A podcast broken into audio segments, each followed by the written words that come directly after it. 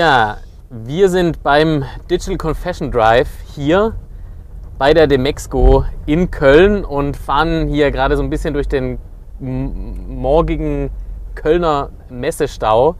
Bei mir ist der Niklas. Niklas ist äh, einer der Co-Founder von Mapudo. Aber bevor ich jetzt zu viel verrate, würde ich sagen, Niklas, äh, erzähle einfach mal ganz kurz, wer bist du und was machst du überhaupt? Ja, also erstmal danke, dass ich hier sein kann äh, und mir auch den morgendlichen Stau in Köln äh, nochmal vom Nahen anschauen darf. Ähm, ja, Niklas Friedrichsen ähm, von Mapudo, vom Hintergrund Ingenieur. Also wir betreiben ja einen Marktplatz für Stahl, von daher passt das vom Hintergrund ganz gut, dass ich eben auch in der Uni schon ähm, Werkstoff- und Prozesstechnik äh, vertieft habe. Komme also aus der Ingenieurecke, Werkstoffecke, habe aber auch am, äh, am, Center for Entrepreneurship in Aachen ähm, promoviert. Das heißt, diese Kombination Entrepreneurship, ähm, Ingenieurwesen, Werkstofftechnik war irgendwie vorher schon da und da passt natürlich Mapudo extrem gut. Ähm, und bin jetzt bei Mapudo seit 2015, also 2014 November eingestiegen und seitdem ähm, eben für das Thema Vertrieb, aber auch Produktentwicklung zuständig, die Anforderungen vom Anbieter aufzunehmen, ähm, dieses Markt-Produktverständnis reinzubringen und das eben auch in die Entwicklung zu überführen. Mapudo ist ja ähm, bekannt geworden und äh, geht ja eigentlich ganz gut auch durch die Presse ähm, als ja, digitaler Marktplatz für Stahl. Kannst du mhm. so ein bisschen mal zum Hintergrund erzählen von Mapudo? Was ist eigentlich eure Gründungsgeschichte? Also wie kommt man mhm. darauf, ähm, in einer der wahrscheinlich undigitalsten Branchen äh, so eine Harakiri-Aktion zu machen? Ähm, ja, kann man sich wahrscheinlich schon denken, das muss aus der Praxis kommen. Das, äh, das denkt man sich nicht, wenn man an der Uni sitzt, äh, am, am, Gründerzentrum und denkt, jetzt müssen wir was Neues gründen.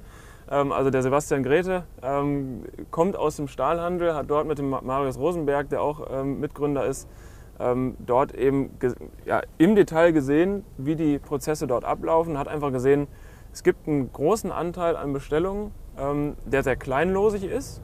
Man sagt so 500 bis 1000 Euro, je nachdem welche Produktkategorie. Mhm. Ähm, aber die, die Aufträge werden noch sehr ähnlich abgewickelt wie auch 5000 Euro Aufträge oder 50.000 Euro Aufträge. Das heißt, es gibt einen Angebots-, ähm, einen Anfrageprozess, einen Angebotsprozess und das Ganze läuft noch, obwohl auch schon viel über E-Mail abläuft, weitestgehend manuell und verursacht natürlich e-, enorme Kosten. Also das war so die Grundidee, einfach zu sagen, diese Prozesse müssen effizienter werden. Und dann ist natürlich der nächste Schritt, wie kriegt man das, also dass es automatisiert werden muss, das lag dann irgendwo auf der Hand. Mhm. Ähm, wie kriegt man das hin, wenn man natürlich den Kunden über die Jahre daran gewöhnt hat, dass er verschiedene Anfragen rausschickt und verschiedene Angebote bekommt, ja. ähm, ist es ihm eigentlich nicht zuzumuten, dass er auf seinem Bildschirm drei verschiedene Tabs in seinem Browser aufmacht und sich fünfmal oder dreimal durch die verschiedenen Shops der Anbieter durchklickt, um dann die Warenkörbe zu vergleichen. Das ja. macht kein Mensch. Ähm, und da war eigentlich dann die Überlegung zu sagen, nee, das, das überführt man auf eine Plattform, wo der Kunde eigentlich das, was er heute manuell von den Händlern bekommt, nämlich Angebote, ähm, von einer Plattform nebeneinander auf einer Plattform platziert und vorgeschlagen bekommt. Ähm, und so eigentlich mehr oder weniger den Prozess, den er jetzt hat, einfach ins Digitale überführt bekommt.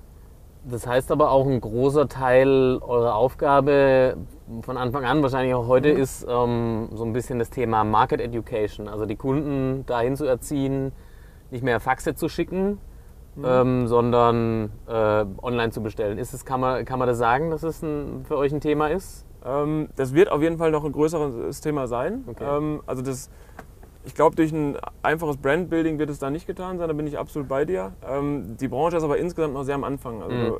ähm, neben uns gibt es ja auch noch einen Klöckner zum Beispiel oder einen ThyssenKrupp, die mhm. eben ähm, dort auch mit, mit digitalen Lösungen aktiv sind. Ähm, und ich glaube, in dem Punkt, dass wir wirklich den Nutzer jetzt umgewöhnen, sind wir aktuell noch nicht. Das wird kommen müssen und da wird man wahrscheinlich auch mit Schulung arbeiten müssen. Aktuell gehen wir eigentlich noch eher über den öffentlichen Marktplatz, wo wir die Leute abholen, die schon online sind, die sich vielleicht darüber ärgern, dass es online noch nichts gibt. Ähm, und halt wirklich in, in äh, ja, Sonderlösungen rein, aber da gehen wir vielleicht gleich nochmal ins Detail rein, ja. ähm, wo wir einfach ähm, von der Prozessseite kommen und der User einfach gesagt bekommt, ja, jetzt bitte hierüber einkaufen. Also das sind so die ersten Ansätze. Aber das, das den Nutzer umerziehen, das wird ein Prozess sein, der, ähm, ja, der wird kommen müssen, ähm, der hat aber noch nicht so richtig angefangen. Ich habe genau heute vor einem Jahr, am 13. September ähm, 2016, mit mhm. Martin, ähm, mhm. äh, einem eurer, eurer mhm. Gründer, ähm, in Düsseldorf in eurem Office ein, ein Interview geführt und damals mhm. hat er gesagt, ähm, dass äh, es sehr ambitioniert wäre, in dieses Thema Stahl-Online-Handel einzusteigen, wenn man nicht aus der Branche ist. Ja. Wie wichtig ist deiner Meinung nach der, der Branchenhintergrund ähm, und, und das Wissen, ähm, das ist das, auf der einen Seite das Ingenieurswissen, auf der anderen Seite auch das Prozesswissen, äh, wie die Stahlbranche tickt und wie die Kunden ticken? Ja, das ist, glaube ich, enorm wichtig. Ähm, also noch nicht mal wirklich das Ingenieurwissen auf der Ebene, dass ich jetzt das Wissen, was ich in der Uni gelernt habe oder auch im Praktika gelernt habe, dass ich genau weiß, wie Stahl hergestellt wird. Ähm, das brauche ich jetzt zugegebenermaßen nicht regelmäßig, aber einfach ein Gefühl dafür zu bekommen. Das ist, glaube ich, eher auf der informellen Ebene. Ähm, ein Gefühl dafür zu haben, okay, ein Langstahl kommt über eine ganz andere Route als ein Flachstahl. Dementsprechend äh, kann man das auch jetzt nicht irgendwie einfach sagen, das ist ja das Gleiche, das sieht ja beides schwarz aus. Okay. Ähm, aber da muss man schon irgendwo so die Hintergründe haben und auch ein Verständnis dafür haben, wie die Strukturen gewachsen sind. Ist halt eine sehr traditionsreiche Branche. Ja. Ähm, es gibt eben sehr viele Player, die über viele Jahre gewachsen sind. Ähm, weswegen es, glaube ich, auch viele Sachen wie zum Beispiel eine ein- einheitliche Datenebene noch nicht gibt, weil es eben viele Spieler gibt und nicht den einen Orchestrator, der die Branche Mhm. ähm, organisiert hat. Ähm, ich glaube, da ist es schon extrem wichtig zu verstehen, wo, wo drückt der Schuh beim Händler und das versteht der Sebastian eben sehr gut. Aber auch wenn man jetzt auf ähm, ja, Händlergewinnung geht, auf Kundengewinnung geht, ein Verständnis fürs Produkt mitzubringen. Und das ist, glaube ich, eher so ein wichtig, mal um ins Gespräch reinzukommen, als wirklich, dass ich jetzt, wenn ich das Produkt aussteuere, im Detail verstehen muss, wie, das, wie es hergestellt wird und was, was da die prozessseitige Route ist. Okay, also ohne, aber ohne diesen Hintergrund ist es natürlich, ähm, kann man wahrscheinlich auch machen, man braucht wahrscheinlich dann aber drei Jahre länger, Wahrscheinlich, äh, um das Ganze äh, zu durchsteigen. denke ich schon. Okay, ja. das ist, das ist spannend. Ähm, genauso spannend wie, sag ich mal, eure Herkunft und, und, und der, der, der, der Hintergrund, den ihr einfach habt, zu sagen, ihr habt quasi wart mit diesem Problem oder ein, ein Teil der Gründungsmannschaft war mit diesem Problem, wie, wie beschafft man eigentlich Stahl äh, quasi in, einer, in der analogen Welt, äh, sozusagen ohne digitale Alternative, ähm, ist die Customer Journey, die es jetzt gibt. Wir haben gerade schon ähm, das mal kurz angerissen. Kannst du mal so ein bisschen einen Überblick geben, wie, ist, wie sieht heute eigentlich so die Customer Journey bei euch aus? Vielleicht mal angefangen mit, wie akquiriert ihr heute überhaupt Kunden? Wenn, wenn die Kunden noch gar nicht so richtig online unterwegs sind, kann ich dann überhaupt mit SEO, SEA ähm, äh, wirklich schon so viel Kunden gewinnen, dass ich von Traktion sprechen kann, die ich auf meinem Geschäftsmodell habe? Ähm, ich glaube, es macht Sinn, dass ich jetzt nochmal runterbreche, was, was wir als Kunden bezeichnen ähm, generell. Also wir haben natürlich Okay. die Anbieterseite. Ähm, da hat es am Anfang, als wir angefangen haben, noch mit SEA, SEO, also hat keine Rolle gespielt. Ähm, da ist bei uns eigentlich der größte Treiber PR. Also wir merken einfach, dass Mhm. dort über, über Artikel in Fachmagazinen, über ähm, auch Auftritte in, in Branchenevents, dass wir dort zunehmend wahrgenommen werden ähm, und dort dann eben auch jetzt zunehmend Händler auf uns zukommen, was Mhm. natürlich vor einem Jahr noch ganz anders war.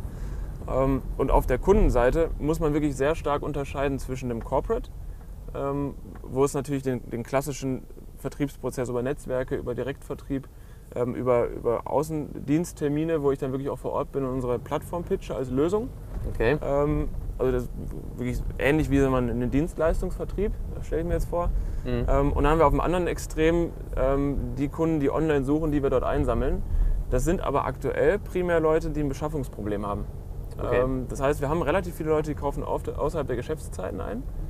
Ähm, das heißt, die, die kaufen vielleicht in Nebentätigkeit ein äh, und sind einfach von, ja, von der Auslastung, von der Zeit nicht in der Lage, zwischen 8 und 16 Uhr, 17 Uhr einzukaufen. Okay. Und abends Ja. wird es halt schwer, ähm, jemanden zu erreichen.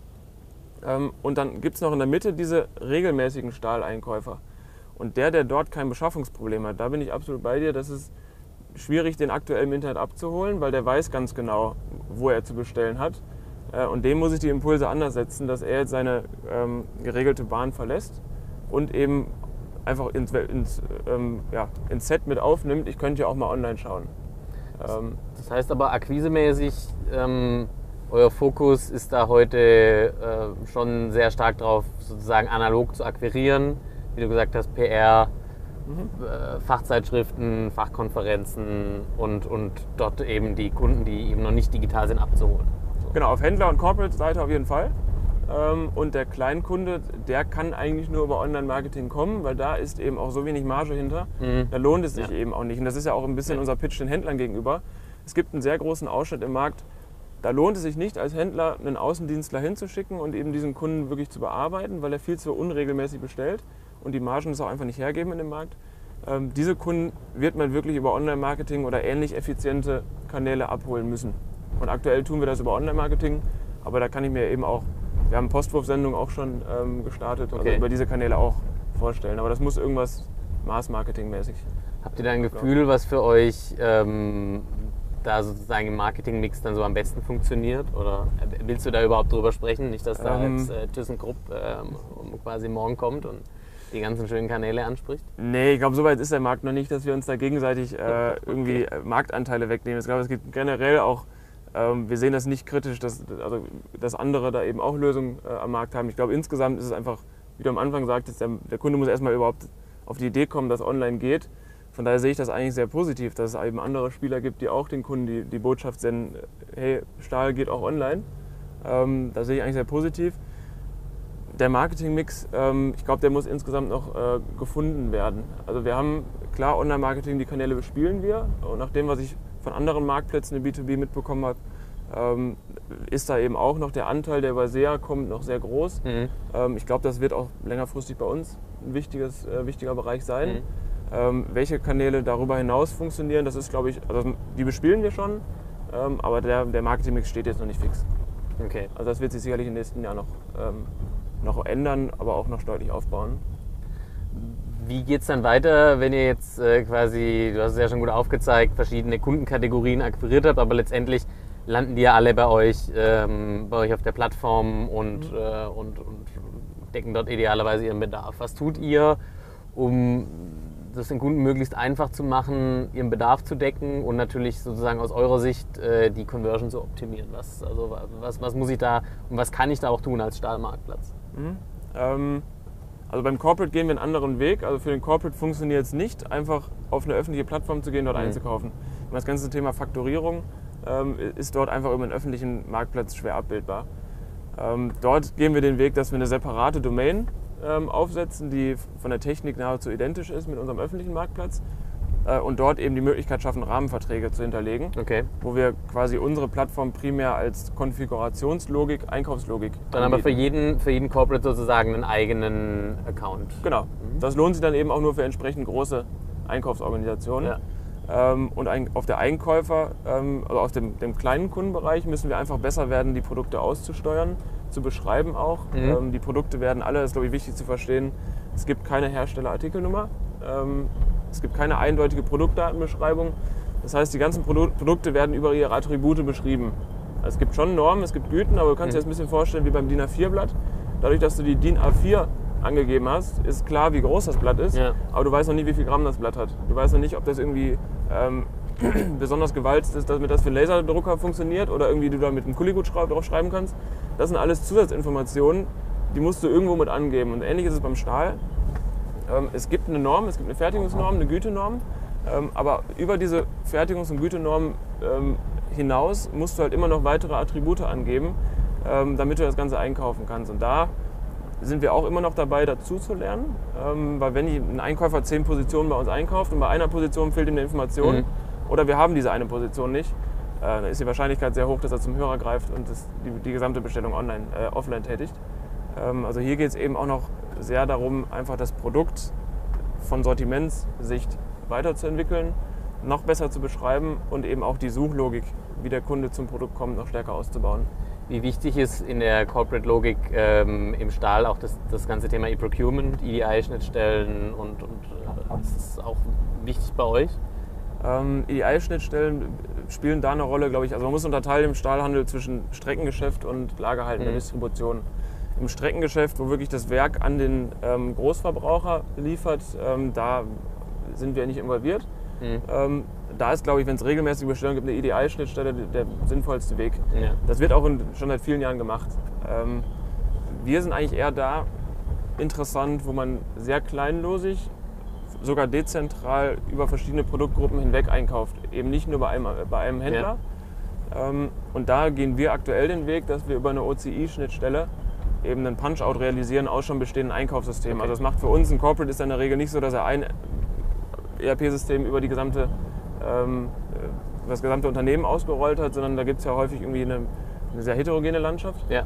Ähm, Wenn es dort aber schon ein Einkaufssystem gibt, und das ist ja in der Regel der Fall, ist es für uns der einfachere Weg, über einen Punch-Out uns da rein, über eine OCI-Schnittstelle Ja. da rein zu hängen.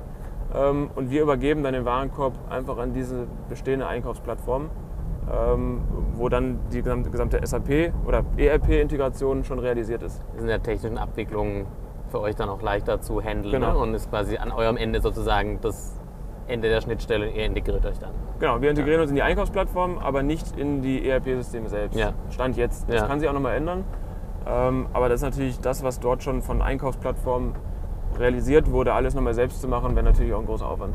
Das heißt aber so insgesamt äh, auch quasi für die kleineren Kunden, die also wirklich sozusagen über euer Frontend ähm, beschaffen, ist immer das Thema, ähm, also eigentlich granulare Daten und, äh, und sozusagen ja, ähm, Suchbarkeit und sozusagen Findbarkeit der, der Produkte ist halt auch für euch entscheidend, wie bei eigentlich allen anderen Marktplätzen auch. Heißt aber dann auch für euch, ihr seid sozusagen nicht nur ein Aggregator von Nachfrage und Angebot, sondern ähm, dadurch, dass es in der Regel bei den Händlern und auch bei den Herstellern eine sehr schlechte Datenbasis gibt, seid ihr letztendlich auch so ein bisschen dafür zuständig, diese Daten aufzubereiten. Ne? Also zuständig ist das falsche Wort, aber das müsst ihr wahrscheinlich in Das- sehr starkem Maße tun. Das müssen wir tun, ja. Ähm, das ist, also wenn, wir da nicht, wenn wir das nicht anbieten würden, dann würden, also wären wir auch nicht in der Lage, Händler anzubinden.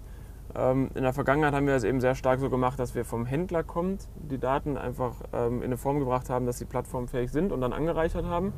Jetzt haben wir natürlich über die Zeit mittlerweile ein sehr gutes Verständnis dafür gewonnen, was, wie müssen gewisse Daten aussehen. Äh, Und hier gehen wir jetzt gerade eben den nächsten Schritt, dass wir das eben in, in einen PIM überführen und wir zunehmend die Daten vorgeben und Händler uns eigentlich nur noch sagen, ähm, ja, mit welcher Verfügbarkeit, mit welchem Preis sollen Produkte angeboten werden, welche Services können angeboten werden, Anarbeitung etc. Ähm, aber dass der Datenstamm ähm, von uns kommt.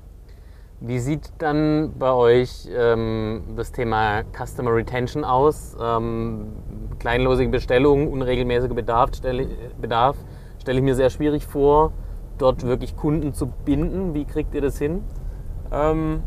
Da muss man auch wieder unterscheiden. Also bei dem, bei dem Corporate, klar, Gut, klar, da da wird sehr, sehr regelmäßig bestellt. ja. Genau. Und da, und da ziehen wir auch quasi unsere Learnings her. Also ich glaube, wir müssen es schaffen, dass wir ähm, das, was die Einkäufer dort, die ja quasi mit einem gewissen Druck ähm, dort einkaufen müssen, also der, der Bedarfsträger wirklich, der, der das Ganze konfiguriert, ähm, dem müssen wir einfach sehr genau zuschauen, ähm, welche Punkte für ihn relevant sind. Und ich glaube, da wird es für denjenigen, der ein Beschaffungsproblem hat, bin ich absolut bei dir. Wenn er das Mhm. Beschaffungsproblem einmal bei uns gelöst bekommt, dann bekommt er das vielleicht in zwei, drei Monaten wieder bei uns gelöst.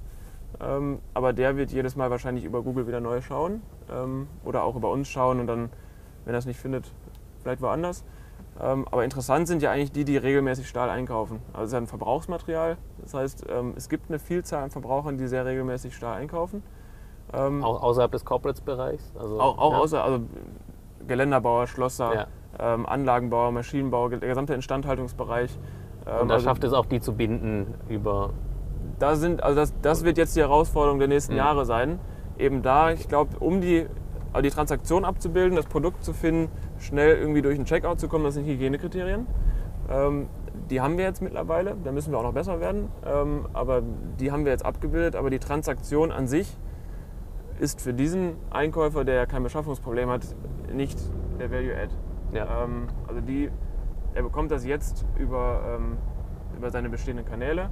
Es wäre vielleicht ein bisschen schöner, wenn er das alles in einer Übersicht hätte online, ähm, die Sachen vielleicht digital aufbereitet zu, zugeschickt bekommt. Aber das wird letztendlich nicht das sein, was ihn normal davon abhält, äh, E-Mails zu schicken. Ich glaube, Ja. da müssen wir jetzt einfach Services drumherum packen, ähm, die das Ganze für ihn so interessant machen, dass er sagt, gut, ich bekomme das Material über die Plattform oder über den Offline-Weg, aber online bekomme ich eben das noch vielleicht on top.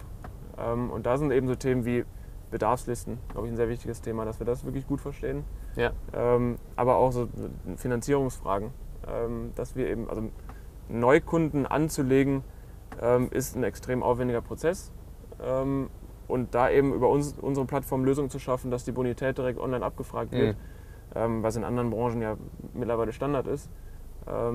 Das sind sicherlich Mm, Punkte, ja, wo wir sagen, äh, B2B würde jetzt nicht von Standard sprechen, aber. Ähm, Da aber, noch nicht, Ja. ähm, als, als Privatnutzer. Ich meine, Aber die ja, Leute, nee, die, natürlich. Die Leute, die bei uns einkaufen, die kaufen auch privat ein. ja. Und dort kennt man es halt, dass Klar. man direkt im Checkout-Prozess gesagt bekommt, ob man eben Rechnung oder Vorkasse bezahlen darf. Da gibt es Ähm. auch gute Anbieter auf der Demexco, habe ich mir sagen lassen, die Ja, sowas anbieten. da habe ich sogar auch noch Termine nachher. Ja, ja.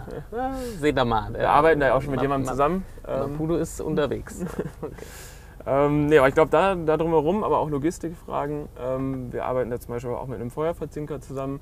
Ähm, ähm, ich glaube, das sind so Themen drumherum, wo wir einfach für diesen Profi, der, dem wir nicht mehr zeigen müssen, wie er sein Produkt kauft, Ja. ähm, das, das wissen beide Seiten, da einfach für den Händler und für den Kunden ähm, Mehrwerte zu schaffen, wo, die, wo beide Seiten dann sagen, nee, da löst mir jetzt Maputo ein Problem.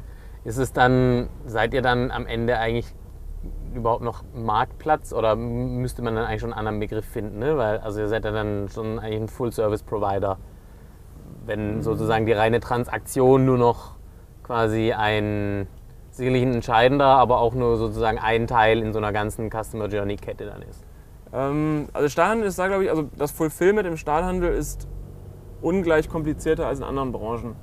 Ähm, von daher dieses gesamte Fulfillment-Thema, ähm, das Produkt eben auf Lager zu haben und auch dem Kunden liefern zu können, dadurch, dass man das Produkt nicht in Pakete verschicken kann, äh, in Pakete verpacken und verschicken kann, ist das ein Thema, das, da halten wir uns komplett raus. Ähm, und das ist auch sicherlich etwas, was die Händler extrem gut können. Uns geht es ja eigentlich darum, den Transaktionsprozess in die Digitalisierung zu übertragen und da zu Ja. schauen, was sind da eben Kriterien, die wir erfüllen müssen, dass das für beide Seiten interessant ist, für beide Seiten Probleme lösen. Ähm, aber ich glaube, das ist schon noch klassisch Marktplatzlogik, nur dass es da einfach, weil die Transaktion ein bisschen komplizierter ist, mehr Services drumherum braucht. Ja. Ähm, ich glaube aber nicht, dass das in Richtung Full-Service-Provider geht, weil dort einfach das Wissen, was bei den Händlern ist, ähm, das ist über so viele Jahre gewachsen und die verstehen auch so gut, diese letzte, der letzte Kilometer im Stall ist der, komplizierteste, äh, den in, hinzubekommen, das, da sind die Händler halt Profis. Ist es auch die Rolle des Handels in Zukunft äh, im Stahlhandel? Ich meine, in allen Branchen, im, gerade im B2B, ähm, machen sich äh, Händler ja oder sollten sich Händler zumindest Gedanken machen, was eigentlich in Zukunft die Rolle ist, weil das, das reine auf der einen Seite der Logistik kommt Ware rein, auf der anderen geht sie raus. Ähm, das wird es ja nicht mehr sein für die meisten. So ist das so Thema Beherrschung der letzten Meile. Sind, wo seht ihr oder wo siehst du quasi die Rolle des, des, des Handels gerade jetzt in eurer Branche in der Zukunft? Ja, also ich glaube, das wird an, an äh, also ich glaube, der Handel wird schon als Problemlöser wahrgenommen ähm, und das wird auch in Zukunft sicherlich steigen noch, ähm, also das wird noch wichtiger werden.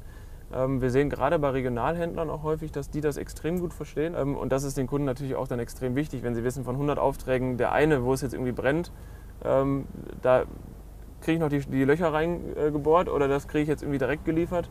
Ähm, da hängt sich der Händler wirklich rein. Ähm, ich glaube, das wird noch wichtiger werden. Einfach nur zu sagen, ich habe das Produkt da, die reine Verfügbarkeit, ähm, bin ich auch der Meinung, wird an, an Stellenwert verlieren in der Zukunft. Muss ich aber auch als Händler dann, wenn ich Services, die ich heute vielleicht sogar schon habe in der analogen Welt, ähm, solche Services aber auch so bauen, dass ich die in so einen Marktplatz wie in euren integrieren könnte. Ähm, dass ich zum Beispiel, wenn ich heute schon als Händler anbiete, dass ich noch Feuer verzinken kann, dass ich da aber auch irgendwie sozusagen eine System-API brauche, dass ich sowas tatsächlich auch digital anbieten kann, ohne dass da jetzt jemand quasi für so eine, so eine Dienstleistung nochmal eine Mail schicken muss oder anrufen muss oder einen Fax schicken muss oder. Also das kann man ja eigentlich, also im, Off- der- im Offline-Bereich, oh, ist nicht offline, aber in der E-Mail schreibe ich das einfach mit rein, ähm, was ich an Zusatzkonfiguration haben möchte. Bei uns nach und nach auch. Also den Längenschnitt kriege ich abgebildet, den Gärungsschnitt haben wir jetzt umgesetzt. Also Gärung, wenn man das Ganze mal Ja. mit, einer, mit einem Winkel abgeschnitten haben möchte.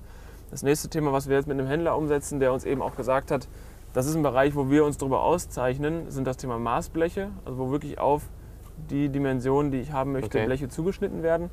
Ähm, das sind alles so Themen, die, die gibt es jetzt schon im, im Handel und die müssen wir natürlich auch in unserer Plattform überführen, ähm, damit der Kunde da das gleiche Angebot bekommt wie im Offline-Bereich. Ähm, also von, von dem, was physisch möglich ist. Findet da die Preisberechnung statt bei so Maßblechen? Ist es quasi, ist es in Echtzeit? Gibt es da feste Preise, die hinterlegt sind? Oder wie kann man sich das vorstellen? Müsst Ähm, ihr da einen magischen Algorithmus schreiben? Oder? Das ist, äh, dadurch, dass die Branche so lange gewachsen ist, ist das in der, in der Tat eine sehr interessante Frage. ähm, das, das kann man sehr, sehr weit runter, also man, man kann ja von zwei Extremen kommen. Wir kennen das mittlerweile aus der Längenschnittberechnung ganz gut. Maßbleche fangen wir gerade an, von daher ähm, kann ich da jetzt noch nicht so viel zu sagen.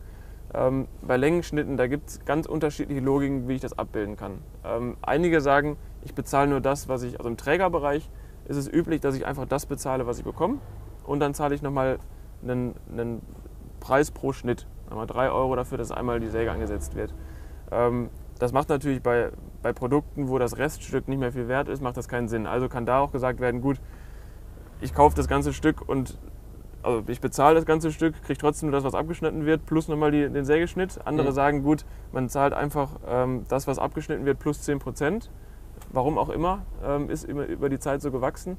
Ähm, wir haben auch einen Algorithmus, also das heißt ein Algorithmus, eine Logik abgebildet, die sagt, ähm, Euro je Tonne, nee, Euro je Kilogramm je Meter. Das heißt, desto größer der Querschnitt, desto teurer der Schnitt. Mhm, okay. Das kann man ins ins, in den Exzess treiben. ähm, jetzt sind wir natürlich im Kleinlosigkeitsbereich. Also wir, wir, versuchen eigentlich mal die Parallele zum Koffer einchecken anzustrengen. Den Koffer einzuchecken an zehn verschiedenen Flughäfen wird prozessseitig von der Kostenstruktur an zehn unterschiedlichen Flughäfen unterschiedlich aussehen. Trotzdem hat sich ja die Flugbranche irgendwie auf einen einheitlichen Service, auf eine einheitliche Service-Fee geeinigt. Ja. Wenn ich jetzt natürlich irgendwo verhandle und sage, ich habe 1000 Schnitte, sich dann zusammenzusetzen und zu sagen, gut, was ist die Kostenstruktur, wie machen wir irgendwie ein Cost-Plus-Pricing, macht sicher Sinn. Aber ich glaube, hier muss auch ein Stück weit ähm, ja, einfach die, die, äh, die Abwicklung dahin leichter werden, dass einfach gesagt wird, gut, man nimmt hier simplere ähm, Werte an und sagt, gut, damit kommen wir irgendwie aus ähm, für das Kleinlosigkeitsbereich, weil da die Margen auch höher sind. Also das muss ich sicher auch noch ein bisschen finden. Ähm, Im Längenschnittbereich haben wir das mittlerweile ganz gut hinbekommen, aber das, das wird sicher auf andere Services noch viel mehr zu treffen. Wenn man jetzt nochmal ähm, über euer Geschäftsmodell schaut, ihr seid ähm, verglichen mit ähm, zum Beispiel das, was, was Klöckner ähm, ähm, sich äh, aufgebaut hat äh, in, in Berlin oder das, was äh, ThyssenKrupp äh, aufgebaut hat, ähm, durch quasi ein echtes Startup seit mhm. Venture Capital finanziert, ähm, habt jetzt auch gerade wieder eine Finanzierungsrunde abgeschlossen. Mhm. Ähm, das heißt also, läuft bei euch äh, auf jeden Fall mal auf der Finanzierungsseite. Ähm, so bestimmt bekommt ihr auch eine Menge Anfragen von Corporates ähm, und, und, und Händlern und Herstellern, gerade aus dem Stahlbereich. Wie ist es für euch als Startup? Ist es eher ähm, quasi, hilft es euch? Äh, seid ihr darauf aus, noch mehr Partnerschaften mit Corporates einzugehen, noch mehr Corporates als, als Investoren reinzubekommen? Oder ähm, geht ihr eher in die Richtung, dass ihr sagt, eigentlich sind wir mit Venture Capital besser bedient? Ähm, also da, da gibt es sicherlich keine einfache, besser, schlechte Antwort. Ähm, wir, wir fangen jetzt auch gerade erst wieder an, die nächste Finanzierungsrunde zu planen. Das heißt, hier ist auch noch einiges an Zeit, wo wir eben genau die Fragen klären können, aber die stellen wir uns natürlich auch sehr bewusst. Wer ist da der richtige Investor oder aus macht VC gegen Stratege, was macht da mehr Sinn? Ähm, ich glaube, im Venture Capital Bereich, ähm, also B2B-Startups generell und dann im, im Werkstoffbereich insbesondere, sind halt die, die Lebenszyklen, die, die Kundenbeziehungen, die über viele Jahre gewachsen sind, ähm, auch die, die Kundenbeziehung neu aufzubauen, dauert halt sehr, sehr viel länger als im B2C-Bereich. Und dementsprechend ist das Thema Traction, was du auch schon angesprochen hast, zieht sich sicherlich länger hin, als man das von einem B2C-Startup erwarten würde. Mhm. Äh, inwiefern das nachvollzogen werden kann und auch gewertschätzt wird, dass dort einfach längere Perioden gebraucht werden, ähm, kann ich jetzt noch nicht abschließend einschätzen, aber kann ich mir gut vorstellen, dass es auf der VC-Seite häufig ein bisschen kritischer gesehen wird. Jemand, der aus der Branche kennt, der aus dem Maschinenbau kommt, mhm. ähm, aus, aus, der Werkstoffbranche kommt, aus vielleicht angrenzenden Chemiebranche ähm, kommt, der kann natürlich sehr viel besser einschätzen, wie schwer es ist, dort neue Produkte in den Markt einzuführen äh, und wie lang eben dort auch die Zyklen sind. Ähm, von daher kann ich mir dann da schon ganz gut vorstellen, dass da eben jemand, der eben dieses Verständnis für die Branche mitbringt, ähm, uns als Startup auch besser versteht ähm, und dann natürlich auch Beziehungen sind für uns extrem wichtig. Auch Partner zu haben, die uns nach außen eine Credibility geben, ähm, ist extrem wichtig. Von daher finde ich das Thema, ähm, irgendwo Leute aus der Industrie mit als Partner reinzuholen, extrem spannend. Was muss denn ähm, jetzt, wenn wir wirklich mal so eine harte Investorenlogik sehen, also äh, ihr habt ja auch quasi Partner, so wie ich das verstanden habe, ähm, die, die nicht direkt bei euch investiert sind, sondern die mit euch eben quasi intensiver zusammenarbeiten, sage ich jetzt mhm. mal ganz oberflächlich. Aber was müsste denn so ein Corporate sozusagen als Investor mitbringen, um für ein Startup ähm, interessant zu sein? Also vielleicht sogar mal gar nicht jetzt auf eure Branche bezogen, sondern so aus deiner Co-Founder-Sicht, ähm, was, also wie, wie, muss ich als Corporate agieren, damit ich ähm, auch einem Startup wirklich weiterhelfe und jetzt nicht nur meine zehn E-Commerce-Leute da mal durchschiebe, ähm, damit die mal irgendwie sehen, wie quasi äh, E-Commerce ohne Restriktionen abläuft. Mhm. Also wir machen das ja aktuell auch schon. Ähm, also wir haben ja auch schon ähm, mit der SAS einen in der Branche äh, etablierten Partner mit drin. Mhm. Ähm, und dort machen wir eben auch gemeinsame Projekte. Das hilft uns extrem weiter. Ich glaube, da ist einfach das wichtig, das Verständnis einfach loszulegen, gemeinsame Projekte zu machen und Projekte umzusetzen, weil man als Startup natürlich ganz klar einfach in anderen Zeithorizonten denkt und dort einfach schnell mal was starten muss, äh, um dann zu schauen, wie funktioniert das und kann ich dort Kapazitäten eben draufbringen. Ich glaube, das, ähm, wir sprechen natürlich auch mit vielen anderen größeren Unternehmen, diese Denkweise einfach mal was auszuprobieren und hinterher zu entscheiden, hm. wie hoch das Budget ist, ähm, die ist sicherlich noch für viele sehr neu. Ähm, ich glaube aber, dass das für Startups insgesamt eine sehr wichtige ähm, Unterscheidung ist von einem klassischen Projekt. Wir gehen iterativ vor. Das heißt, wir, wir bauen schnell mal den ersten Prototypen, schauen, wie das anläuft und entscheiden dann, wie es wenn es angenommen wurde oder wenn es nicht angenommen wurde, heißt das jetzt für uns, da ist kein Business Case hinter oder heißt das für uns, wir haben irgendwas falsch gemacht? Äh, das kann man ja bei qualitative ähm, Wege ganz gut rausfinden. Ähm, aber ich glaube, da einfach schnell zu starten und auch einfach mal die Bereitschaft zu haben, mal ein unfertiges Produkt rauszubringen, ähm, die Bereitschaft muss irgendwo da sein. Sonst wird hier, glaube ich, die Kooperation mit einem Startup schwierig. Ihr bearbeitet diese Themen iterierend, hast du gesagt. Mhm. Das heißt, ihr geht, ihr geht in, einer, in einer agilen Logik vor, mhm. ähm, managt wahrscheinlich quasi eure, eure ganzen Themen, Marketing, Entwicklung in, in irgendeiner, irgendeiner agilen Logik. Äh, mhm. Äh, irgendwas quasi, das mal in seiner Urform Scrum war, behaupte ich jetzt einfach mal. Ja. Ähm, was waren denn so, also ne, diese, das hilft ja auch extrem sozusagen seine Fehler ähm, mhm. relativ schnell zu bemerken und, und dann quasi reagieren zu können. Was waren denn jetzt so in den ja, knapp drei Jahren Mapudo, ist wahrscheinlich schon ein bisschen länger jetzt als drei Jahre, quasi so in der, mit der Vorgründungsphase, aber so in den knapp drei Jahren Mapudo, so der aus deiner Sicht vielleicht der größte Fehler, den, den, ihr, den ihr gemacht habt? Mm. Ja, was heißt Fehler? Also wir haben am Anfang, also wir haben Marktplatz Henne-Ei-Problem. Das heißt, wir haben uns am Anfang natürlich sehr stark damit auseinandergesetzt, ähm, wie schaffen wir es, Produkte auf unserer Plattform abzubilden. Ähm, und sind dann vielleicht auch, auch wenn man natürlich weiß, dass, dass, das nicht, äh, dass man das nicht machen sollte, haben uns natürlich sehr viel daraus mit auseinandergesetzt, wie bilden wir das so ab, dass der Händler damit zufrieden ist ähm, und dass das irgendwie die Produkte, dass man die Produkte online auf unserer Plattform bekommt. Mhm.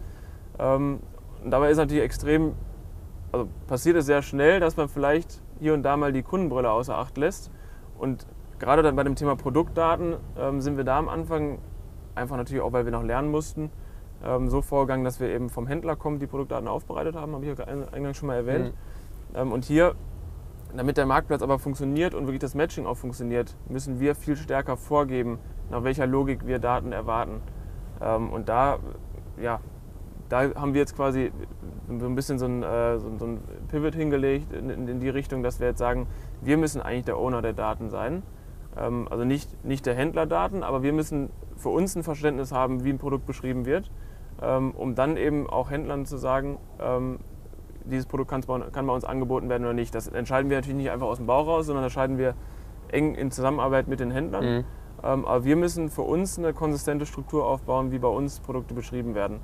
Ähm, weil im Endeffekt muss der Kunde sich auf der Plattform zurechtfinden und wenn man dort eben verschiedene Logiken von Händlern vereint, ähm, ist das dann für den Kunden vielleicht nicht immer so nachvollziehbar. Und da haben wir sicherlich auch noch Arbeit zu tun in den Produktdatenbeschreibungen, dass einfach die verschiedenen Sortimente von der Logik noch unterschiedlich beschrieben werden. Und das gilt es jetzt äh, ja, aufzuheben. Da sind wir schon bei, aber da gibt es sicherlich noch Arbeit zu tun. Das heißt aber so, sag ich mal, der, der, der, der, der Ursprung oder so, ich, meine, ich habe nach dem größten Fehler gefragt, aber so der, der Ursprung zu sagen, also nicht sozusagen nicht die Kundenbrille aufzuhaben, wenn man sowas entscheidet, das ist auf jeden Fall, also das kann man quasi jedem empfehlen, das nicht zu tun, weil es definitiv falsch ist. Ne? Klar, es ist falsch, also hätte man es anders machen Und können. Es klingt auch ähm, immer so einfach, aber es ist in der Praxis gar nicht so einfach umzusetzen. Genau, also hätte man es von Anfang an anders machen können. Ich glaube, wenn, wenn wir den ersten drei, vier Händlern gesagt hätten, nee, so müssen eure Daten aussehen, ähm, dann wären wir auch schnell wieder draußen gewesen. Mhm. Ich glaube, das ähm, hätte man ganz am Anfang gar nicht tun können. Ähm, hätte man es früher tun können? Wahrscheinlich. Ähm, Trojan, die trojanische Pferdtaktik sozusagen. ja, also ich glaube auch einfach, ich meine, mittlerweile haben wir uns natürlich auch ein gewisses Standing erarbeitet. Ähm, also der Händler entscheidet immer noch selbst, wie seine Daten beschrieben werden, aber ich glaube, wir müssen einfach ein Angebot vorgeben. Und es kommen auch zunehmend eben Händler auf uns zu, und das haben wir am Anfang auch unterschätzt, die einfach sagen, ich will das gar nicht vorgeben. Sagt ihr mir doch, ihr habt doch gute Daten, sagt ihr mir doch, wie die Produkte aussehen und ich hänge mich da einfach nur noch dran. Ähm, und da waren wir vielleicht auch am Anfang zu vorsichtig. Ich glaube, da einfach rauszugehen und zu sagen, wir haben hier gute Produktdaten, ähm, könnt ihr damit was anfangen? Ja, vielleicht wäre das gar nicht so ähm, ähm, kritisch aufgenommen worden, wie wir vielleicht dachten. Gibt es auch darüber hinaus, sag ich mal, so die, sozusagen die Kehrseite, nicht nur ein ähm, sozusagen Fehler, sondern auch ein größtes Learning, wo ihr irgendwie so einen Aha-Moment hattet, äh, wo ihr gesagt habt, okay, das war jetzt irgendwie ein Durchbruch oder äh, was in die Richtung, sozusagen die, das Mhm. positive Gegenbeispiel, wobei das ja schon sehr positiv war. Ja, genau. Ich glaube, aus den Fehlern zieht man ja irgendwie die größten Learnings raus. Ähm, ich glaube, was auch nochmal ein Learning war, ist ähm, ja, im Vergleich zu B2C ähm, einfach, dass das Online an sich ist kein Verkaufsargument ähm, im B2C, äh, B2B-Bereich. Ich glaube, bei ganzen Digitalisierungsfragen, und das kommt mir auch häufig auf, auf Industrie 4.0 oder Digitalisierungsmessen zu kurz, ähm, digital an sich ist kein Mehrwert. Im Endeffekt muss irgendwie der Nutzer ähm, der Nutzer entscheidet letztendlich, ob er es benutzt oder nicht. Ich glaube, bei allen Lösungen am Anfang ist es relativ leicht, Fehler zu finden. Das heißt, irgendwo muss ich dem Nutzer einen Mehrwert bieten. Ähm, von daher ist online oder digital an sich kein Mehrwert, sondern ich muss irgendwie schauen, dass ich dem, dem Nutzer konkrete Probleme löse. Ähm, und das schaffen wir eben durch diese, ähm, durch diese Einkaufsplattform, die wir noch betreiben, aber auch die, die Projekte, die wir mit, unserem, ähm, mit, mit der Saarstahl zusammen machen, also von der SAS-Gruppe. Ähm, da nehmen wir eben sehr viel Learnings auf, wo wir jetzt eben sehr eng mit den Einkäufern auch uns abstimmen, was genau fehlt euch oder welche genau Probleme müssen wir euch lösen, dass das für euch einfacher wird. Ähm, ich glaube, das ist da wirklich der Treiber, damit das hinterher ähm, ja, angenommen wird. Ganz zum Abschluss ähm, noch eine Frage, die ich zurzeit auch jedem Interviewgast stelle, weil ich äh, weil ich selber sehr entscheidend finde. Ähm, wie seht ihr, ähm, also du hast gesagt, klar, digital ist kein Mehrwert, letztendlich Mehrwerte digital transportieren und digital umsetzen, das ist das, worum es ja geht. Mhm. Wie wichtig ist dabei auch Ja, also, für also euch, di- digital ist als Mehrwert als Werkzeug, aber nicht Ja, als genau. genau. Ja. wie, wie wichtig ist da für euch dabei, ähm, sozusagen die, die Technologie zu ownen und selber, selber zu beherrschen als, als, als Marktplatzanbieter? Das ist uns sehr wichtig. Also wir haben die, äh, die Plattform ähm, PHP-basiert in einem Symfony-Framework komplett selber aufgebaut. Ähm, das war sicherlich auch am Anfang ein schmerzhafter Prozess. Also viele Themen, die in Shopsystemen nativ abgebildet sind, äh, mussten wir halt selber aufbauen, wo wir sicherlich auch am Anfang Zeit mit verloren, also gegenüber der Lösung, wenn wir neben Shopsystem verloren haben. Ähm, aber für uns ist eben sehr wichtig, flexibel zu sein ähm, und die Plattform in die Richtung weiterzutreiben, wie, wie wir das eben aus der Businesslogik für sinnvoll halten.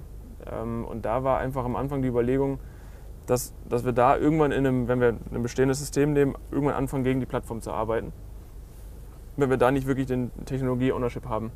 Und da merken wir jetzt auch mittlerweile, dass sich das wirklich auszahlt. Also das ähm, hat, ich glaube, um, den, um den, die Hygienekriterien, Produkte finden und einen Checkout haben, abzubilden, da zahlt sich das noch nicht so aus. Aber jetzt, wenn es eben darum, darum Mhm. geht, ähm, regionale Aussteuerung, was für uns extrem wichtig ist. Services Ähm, digital nachzubauen. Genau, die Services digital nachzubauen, wirklich die, die Marktlogik in unserer Plattform abzubilden. Ähm, da sind wir einfach, ich, kenne jetzt nicht alle anderen Systeme, aber da glaube ich einfach, dass wir durch unser Vorgehen dort flexibler sind äh, und da dann eben auch spezifischer auf den Markt äh, eingehen und reagieren können. Von daher ist das für uns schon ein wichtiges Thema. Aber wir müssen uns schon fragen, was machen wir selbst? Also für das Thema PIM haben wir uns jetzt äh, einen Partner mit ähm, Akineo eben reingeholt. Mhm. Weil wir wollen natürlich nicht alle Themen selber aufbauen. Ähm, aber das, die Plattform selbst, was ja quasi das ist, was wir maßgeblich betreiben, das muss uns, glaube ich, schon selbst irgendwie gehören. Dein Kollege Martin hat neulich mal in einem Interview gesagt, äh, dass Berlin keine Standardlösung wäre für Mapudo. Ähm, Berlin ist ja sozusagen die Europas äh, Start-up und Digital-Hauptstadt eigentlich mittlerweile schon. Ähm, nach dem Brexit noch viel mehr als jetzt. Äh, wie siehst du das und wie ist, der, wie ist Düsseldorf als Digitalstandort? Ähm, ja, also was, was, nehmen wir wirklich als Startup davon wahr? Also was ist für uns wichtig? Also ich glaube, für uns ist wichtig, in der Branche anzukommen ähm, und ich, dass man die, dass die digitalen Impulse, die kann man sich, glaube ich, schon eher von außen reinholen, als wenn man irgendwo weg ist von der, von der eigentlichen Branche, in der man groß werden will. Von daher ist für uns Düsseldorf als Herz der Stahlindustrie ähm, mit wirklich vielen Händlern auch in der Region natürlich extrem wichtig, um einfach da sehr engen Austausch mit, mit den Leuten, mit denen wir wirklich das Geschäftsmodell treiben wollen, äh, voranzubringen. Ähm, ich meine, was könnte uns jetzt Berlin bieten, was, was Düsseldorf uns vielleicht nicht bieten kann? Ich glaube, der, der Pool an, an digitalen Mitarbeitern ist vielleicht in Berlin noch mal größer. Habt ihr auch, also so PHP-Entwickler zu bekommen, ist in Düsseldorf auch kein Thema für euch oder ist es ein bisschen schwieriger? Also zu sagen, das ist kein Thema, das wäre gelogen. ähm, jetzt natürlich auch die Frage, wenn, wenn wir jetzt in Berlin wären, wäre das so viel leichter. Ich meine, die Konkurrenz an, an äh, anderen Firmen, die auch PHP-Entwickler suchen, ist dort natürlich auch höher. Ähm, und was ich auch schon gehört habe, ist, dass einfach die, die Zeit, die, also die Wechselbereitschaft von Leuten einfach in Berlin, dadurch, dass das Angebot an Firmen so hoch ist, dort einfach größer ist. Also ich glaube, klar, der Pool an Mitarbeitern, aus dem wir ähm, recruiten können, ist in, in der Düsseldorfer Umgebung vielleicht, was rein digitale Themen angeht, äh, ein bisschen kleiner. Aber ich meine, wir brauchen auch nicht nur digitale, also Leute mit einem digitalen Lebenslauf, sondern eben auch Leute, die mal einfach Branchenvertrieb kennen und digital spannend finden. Ähm, und Entwickler gibt es in der Region auch. Also von daher bin ich eigentlich mit dem Standort bisher sehr zufrieden. Ähm, ja, also ich denke mal, der Austausch mit anderen Startups, der wäre wahrscheinlich in Berlin ähm, intensiver. Ähm, da ist einfach das, ja, das Set an, an Startups in, mhm. in, Düsseldorf irgendwo begrenzt. Wir pflegen dort den Austausch. Ähm, es gibt auch einige, also es ist jetzt nicht so, als wäre wär, äh, ja, Düsseldorf, Köln nichts vorhanden. Ihr sitzt ja an dem Campus der WHU, glaube ich. Wir saßen dort. Da wir sind, äh, genau, wir sind umgezogen, sind jetzt im eigenen Büro, aber dort in der Nähe noch. Okay. Ähm, aber ja, also wir halten da den Austausch äh, zu anderen Startups, aber wir müssen natürlich auch von der Zeit gucken. Meine, äh, Zeitressource ist immer knapp. Ähm, ich sage das immer so, so, vielleicht überspitzt, was bringt uns mehr, ein IHK-Treffen oder eine, eine, eine Digitalveranstaltung? Mhm. Ähm, häufig ist es das IHK-Treffen, weil okay. da einfach irgendwo Leute sind, die eben Stahl einkaufen oder die irgendwie Maschinenbaubetrieb haben und irgendwie Einkäufer bei sich im, im Unternehmen steuern. Und dort, glaube ich, viel einfach ins Gespräch zu kommen, ist für uns, glaube ich, um unsere Plattform weiterzubringen, häufig wichtiger, als sich jetzt äh, mit einem anderen Startup über Learnings auszutauschen. Ist so unsere Einschätzung. Ich glaube, muss man immer so ein bisschen abwägen. Niklas, ihr seid ja als, als Marktplatz äh, im Stahl unterwegs. Das könnte ja auch quasi davon sprechen, dass es eigentlich auch eine Nische ist. Ne? Also eine, zumindest eine Branche. Ähm, Nische ist vielleicht aufgrund der Größe dieser Nische ein bisschen das falsche Wort, aber ähm, was passiert denn noch rechts und links von euch? Ich meine, ist es für euch auch interessant zu sagen, wer Stahl braucht, der braucht eigentlich auch Werkzeug oder der braucht eigentlich auch, ähm, ähm, weiß ich nicht, irgendwelche, irgendwelche chemisch-technischen Produkte, Schmierstoffe, Kühlstoffe ähm, ähm für die Metallbearbeitung. Sind es für euch auch Themen, wo ihr euch Gedanken macht, das Sortiment zu erweitern oder habt ihr dann eher das Problem, dass euch das Geschäftsmodell verbessert? Das, halt, das, sind genau die Fragen, die wir uns stellen. Also wir müssen, also man kann auf das Problem von, von unserer Sicht aus, aus, zwei Dimensionen drauf schauen. Einmal, für welche Produkte bietet unser Marktplatz, unsere Marktplatzlogik, das, was wir bisher aufgebaut haben, einen Mehrwert. Ähm, da sehe ich grundsätzlich einen Mehrwert für alle Produkte, die über Normen geregelt sind, wo sie keine Herstellerartikelnummer haben, sondern über Attribute beschrieben werden müssen. Diese Logik ist für einen Stahl irgendwo von der Beschreibung eigentlich sehr ähnlich wie irgendwie ein Zerspannungswerkzeug, mhm. ähm, wo ich auch von verschiedenen Anbietern eigentlich einkaufen kann und einfach nur über Attribute beschreiben muss, was muss das Werkzeug können. Das ist aber vielleicht für einen Kabelanbieter oder für einen Anbieter von Chemikalien irgendwo ähnlich. Würden wir jetzt ein Werkzeug mal, aus der Dimension Power Tools ähm, mit bei uns mhm. anbieten, mhm. ich glaube, da macht es für uns eigentlich wenig Sinn, ähm, mit einem Contorion oder einem Amazon Business in Konkurrenz zu mhm. treten. Mhm. Diese Produkte zu verkaufen, beherrschen andere sehr gut ähm, sicherlich besser als wir und da ist irgendwo die Frage, bietet das einen Mehrwert? Jetzt gibt es natürlich Produkte, die sind, sind, irgendwo dazwischen. Die können andere für sich alleine gestellt besser verkaufen, ähm, aber es macht natürlich schon Sinn, wenn ich mir irgendwo meinen ähm, mein Vorschweißflansch ähm, bestelle, da eben vielleicht auch noch einen Schweißzusatzstoff äh, mitzukaufen ähm, oder eben die passende Dichtung oder Schrauben mit dazu zu kaufen. Das heißt, so Produkte, die eben sehr, sehr eng ähm, mit dem Produkt auf unserer Plattform eine Verbindung haben, da kann ich mir das schon sehr gut vorstellen. Mhm. Wir müssen natürlich eben um das Thema Verwässerung, ähm, eben um dem vorzubeugen, schon schauen, wo können wir als Plattform Mehrwert bieten. Und das wird sicherlich bei den genormten Produkten irgendwo oder bei den Produkten, die man über Attribute beschreibt, ähm, der Fokus immer sein. Da natürlich on top angrenzende Produkte anzubieten. Da ist dann auch die Frage, müssen wir das selbst machen oder können wir vielleicht einfach über einen, äh, eine Schnittstelle auch Produkte von anderen Anbietern auf unserer Plattform anbieten.